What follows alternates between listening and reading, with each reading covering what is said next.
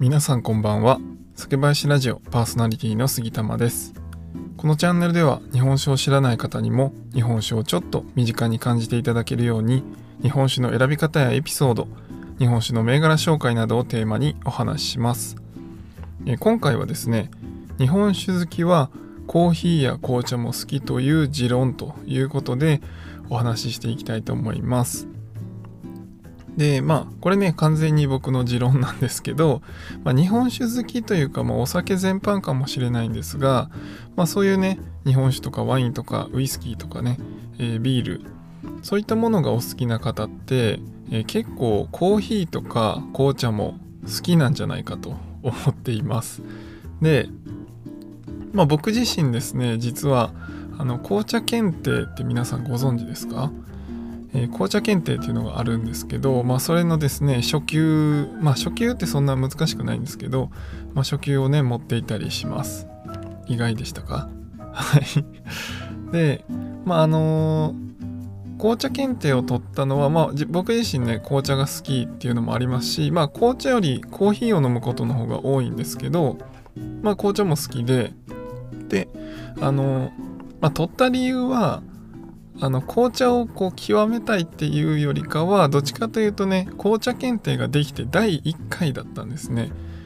なので、えー、せっかくね初回もう1回しかないじゃないですか初回って。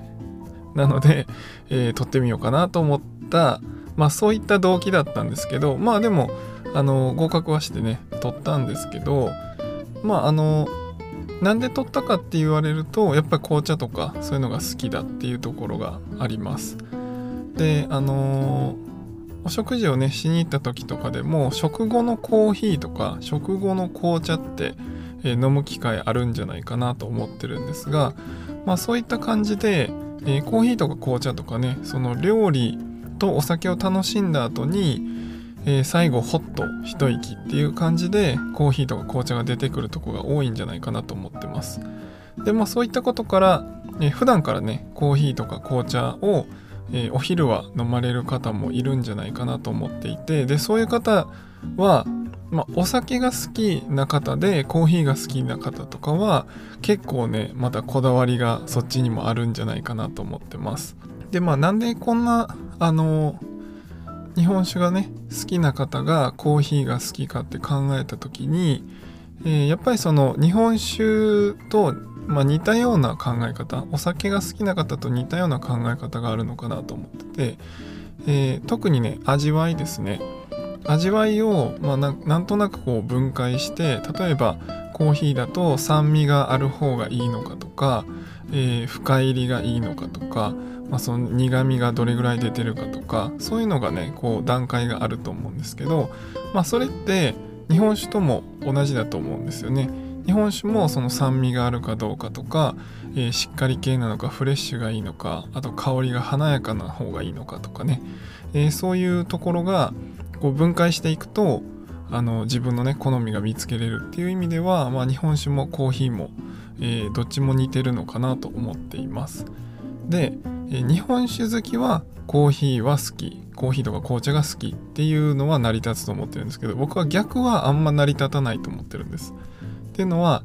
コーヒーとか紅茶が好きな方が、えー、みんな日本酒とかお酒が好きかっていうと多分そうじゃないと思うんですね。なんですけどあの割とお酒好きの人がコーヒー紅茶好きっていう方はえなんか人数がいっぱいいる気がするんですよ。もうこれ完全に感覚ですけどね。そんなことないっていう方もいると思うんですけどでもやっぱりその普段から飲める飲み物としてコーヒーとか紅茶ってあると思うんで、まあ、日常にね溶け込みやすいと思うんですけど、まあ、それが好きだからといってアルコールを飲むかっていうとまたちょっと違うのかなと思うんですよね。なんでその辺がねまあその創価学系まあどっちでもいいんですけど あの日本酒好きとかお酒好きの方は、まあ、コーヒーとか紅茶もハマりやすいんじゃないかなっていうことを思っています。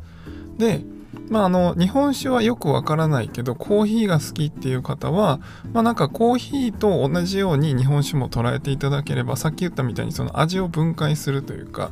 えー、どういう要素その味の中にどういう要素があるのか苦みがあるとか、えー、酸味があるとか、まあ、そういったことを考え、えー、コーヒーをもし選ばれているのであればもうそれと全く同じようなことを日本酒の方でもやっていただければ日本酒もねそんなに難しく感じないんじゃないかなと思ってます。なのでまああの僕がね配信していろいろお教えするっていうこともあるんですけど、まあ、ぜひぜひねあのご自身でもし日本酒を選びたいってなった時にコーヒーがお好きな方がいればあのそのコーヒーで自分の好みの豆とか自分の好みの味コーヒーの味とか紅茶の味とかね、えー、そういうのを選ぶ時ってどうやって選んでるっけって一回ね考えていただいて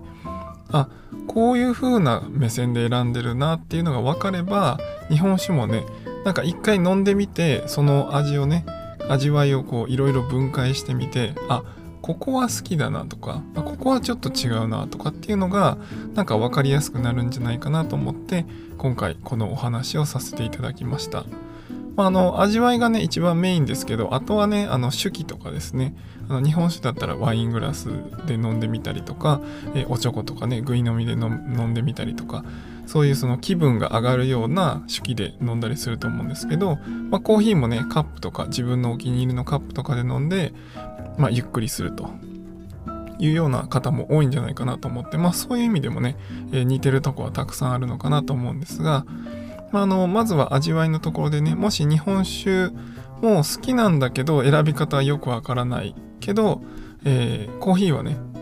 自分で選べるみたいな方はちょっとコーヒーの好みを自分で考える時にどういうふうに選んでるかなと考えていただいてそれをね日本酒にもちょっと応用していただくとスムーズかなと思ったので、えー、今回このテーマでお話ししました。参考になれば幸いです。はい。まあこれね完全に持論なので、えー、反対意見もあるかもしれないんですが、まあ、こういったことで、えー、ちょっと日本酒がね分かりやすくなればと思ってお話ししてますので何かねコメントとかあればぜひぜひ、えー、私もそう思うと 思っていただく方もいればコメントとかねいいねで反応していただけるととても嬉しいです。ということで今回は以上にしたいと思います。酒ピースお酒のご縁で人がつながり平和な日常に楽しみを。お相手は酒林ラジオパーソナリティ杉玉がお送りしました。また次回の配信でお会いしましょう。良い夜をお過ごしください。